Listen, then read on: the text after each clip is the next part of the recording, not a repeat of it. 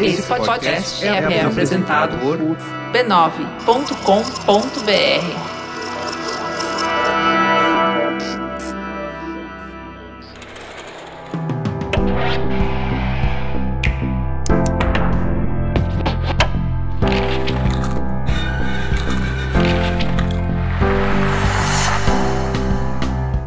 Mamileiros e mamiletes, bem-vindos ao Mamilos Cultura, o nosso espaço de reflexões a partir de produções culturais. Eu sou a Cris Bartz e hoje eu recebo o Francisco Alencar. Olha que nome chique, né? Nome assim poçado, mais conhecido como Champs. Seja muito bem-vindo. Conte para os nossos ouvintes, Champs, quem é você na fila do pão? obrigado, obrigado, Cris. Eu Sou mais um mamileiro que estaria comendo pão, todos os tipos de pães.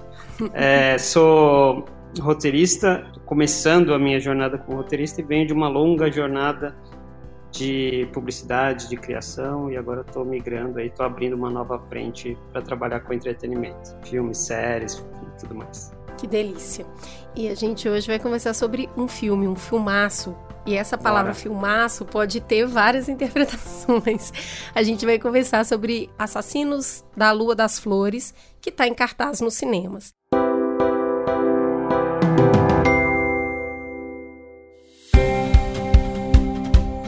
Hoje, quem vê a gente toda linda lá em quadro de TV, videocasts e tal, nem imagina o que a gente já teve que inventar para conseguir gravar, né?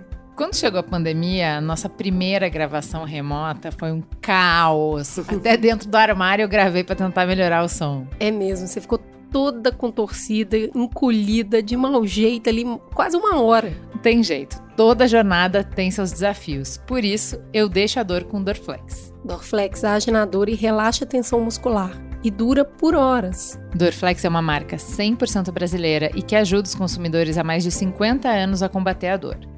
Conheça a linha de produtos e mais informações em dorflex.com.br. Dorflex é relaxante muscular, de pirona monoidratada, citrato de orfenadrina, cafeína anidra. Se persistirem os sintomas, o médico deverá ser consultado.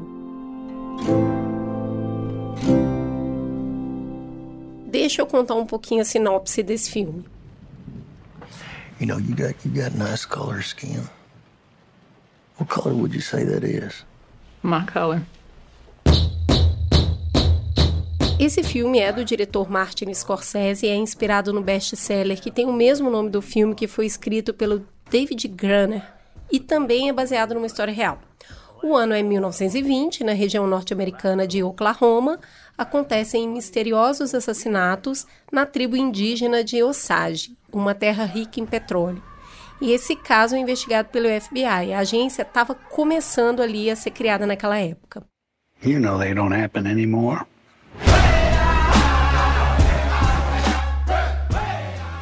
Essa é a sinopse do filme, mas para a gente entrar na conversa, é importante contextualizar um pouco algumas coisas sobre essa história. Os Osages viviam em três grandes estados do norte americano e com os avanços dos brancos, eles foram sendo empurrados e encurralados até ficarem restritos a uma área pequena ali no estado de Oklahoma. Vários tratados foram feitos entre os povos originários e os povos colonizadores.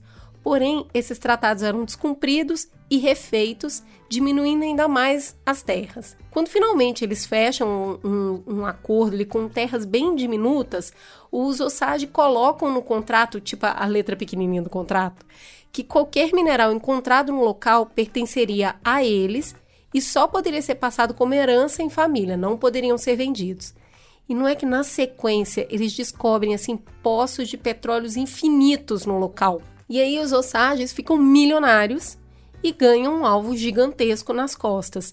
Então no filme a gente vai acompanhar como começa a acontecer um monte de assassinato ali, até que é feita uma investigação pelo FBI. E é interessante saber que o filme deu uma guinada, porque o Scorsese e o DiCaprio estavam trabalhando ali na produção e eles iam focar muito na história da investigação do FBI, quando de repente eles, opa, não estamos aí fazendo a mesma coisa que todo branco e contando a história somente pela nossa ótica. E aí, depois de dois anos de trabalho, eles resolvem mudar muita coisa ali no roteiro e trazem para participação em diversas áreas de desenvolvimento do filme a participação dos povos originários, inclusive vários deles Osage. A atriz principal do filme, que é uma atriz monumental, que é a personagem da Molly, é indígena e ela foi pessoalmente aprovada pelo povo Osage para fazer o filme. Eu fiz essa introdução e eu mesma já fiquei rindo dela, porque me parece que as obras contemporâneas, elas como são mais complexas, eu acho que elas se propõem a tratar de assuntos mais complexos, elas precisam de contexto para serem mais apreciadas. Você concorda ou não com isso, Champs? Porque é isso. Se você senta do nada e assiste esse filme, você vai ter uma perspectiva. Mas se você sabe desse contexto que eu acabei de te dar, você vai ter outra perspectiva. Contextualizar é bom ou ruim? Cris, eu acho que contextualizar é o, é o espírito do momento, né? O espírito desse momento atual. Porque a gente vem de uma de uma herança que foi traumática, inclusive, na conversa do, de 150 representantes dos povos Osage com, com o Scorsese. Eles mandaram carta, pediram para uma reunião, se reuniram com o Scorsese. É, e eles contaram que, olha, nosso, a nossa lembrança, a nossa memória de Hollywood contando histórias dos povos originários é muito ruim, muito traumática. Então a gente vem de Dança com Lobos, o último dos moicanos e são sempre as histórias do, do homem do branco salvador. É, e a nossa história nunca é contada. Então a gente chamou aqui né o, o bisneto de um dos personagens principais do, dos Osage. Ele conta hoje que se reuniram com o Scorsese e eles falaram olha a gente quer que você seja o diretor a mudar isso né? É, você seja o diretor a, a, fazer o primeiro filme contextualizando o nosso povo e a nossa história. É, e acho que hoje é um, a gente está nesse momento de que já passamos pela história do homem branco Salvador, né? A gente já passou por esse momento de Hollywood e agora a gente precisa de um olhar mais amplo e um olhar mais justo. Parece que essa tentativa foi feita criando um western anti-western né? Porque ela é Sim. todo configurado como western, que é o gênero do descobrimos a América do, dos estadunidenses.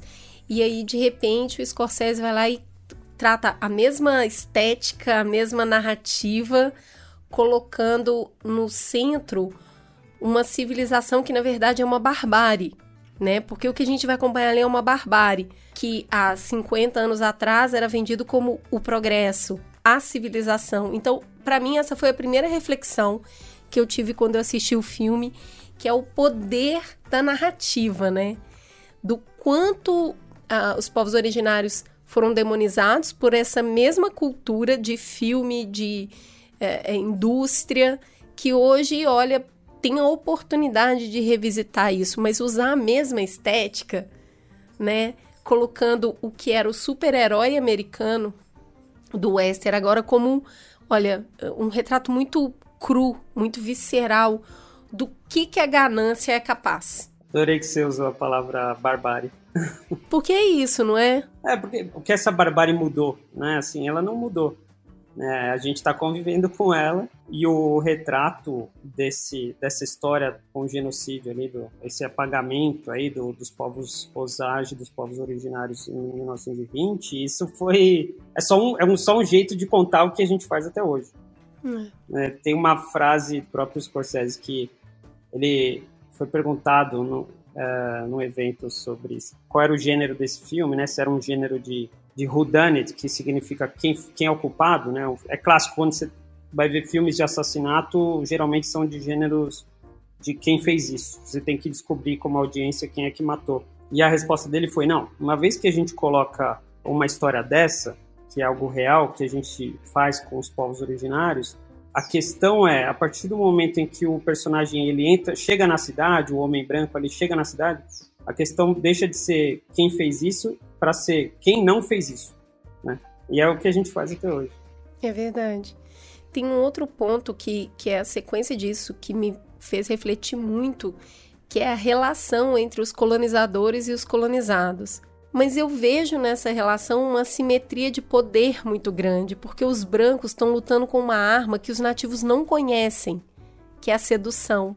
E aí, ver isso acontecendo na tela me faz entender também um pouco de como nós fomos colonizados aqui no Brasil. É uma enxurrada de novidade para um povo que simplesmente vivia somente em contato com a natureza. As relações entre colonizados e colonizadores é muito complexa.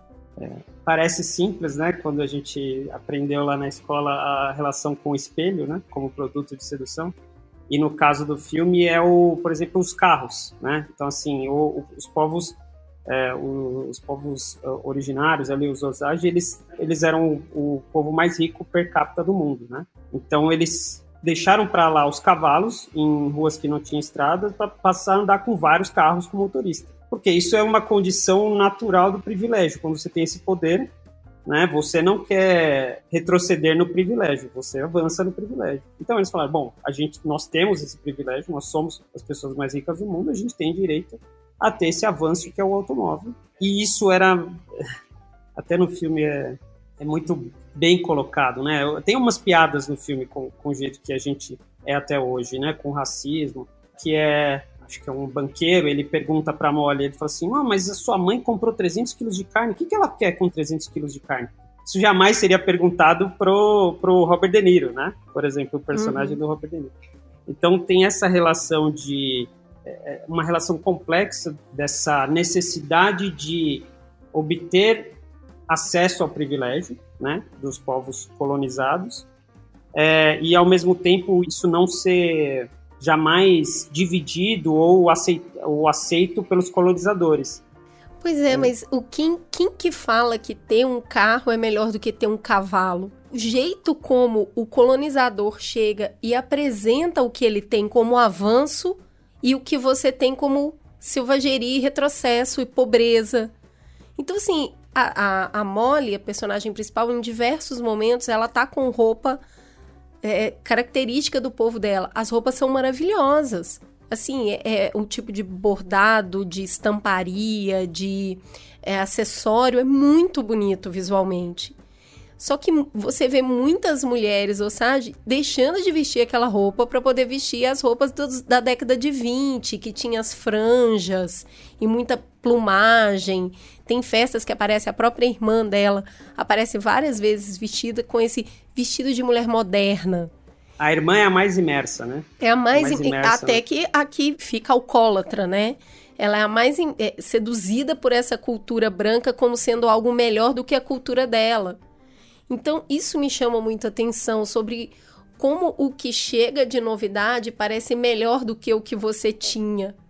Né? E como com isso ele, uh, o colonizador vai conseguindo entrar na cultura e dissolver a cultura que ele está dominando. Perfeito, Cris. É além da, da sedução, além do que parece ser o melhor, é quase uma questão de sobrevivência com o meio atual.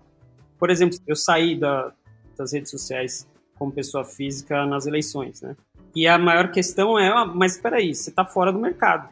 Uhum. Se você sair das, sabe? Se você não tiver um perfil para mostrar o seu trabalho, eu trabalho com cinema, com série. Como você não vai mostrar? Você está fora do mercado, ninguém vai, ninguém vai te contratar. Então, é uma coisa, é, é não é só sedução, não é só o prazer de, de fazer parte ali do, do mundo moderno, mas também é uma forma de não ser excluído, né? Tem assim, razão. você está vendo a sociedade se montando ali. O, o, andar de cavalo era muito bom, mas o andar de carro naquela cidade que estava naquele Oklahoma era muito mais aí vem a, a palavra problemática produtivo, né? É, é mais rápido, a gente não pode negar isso. Então, minimamente é mais rápido.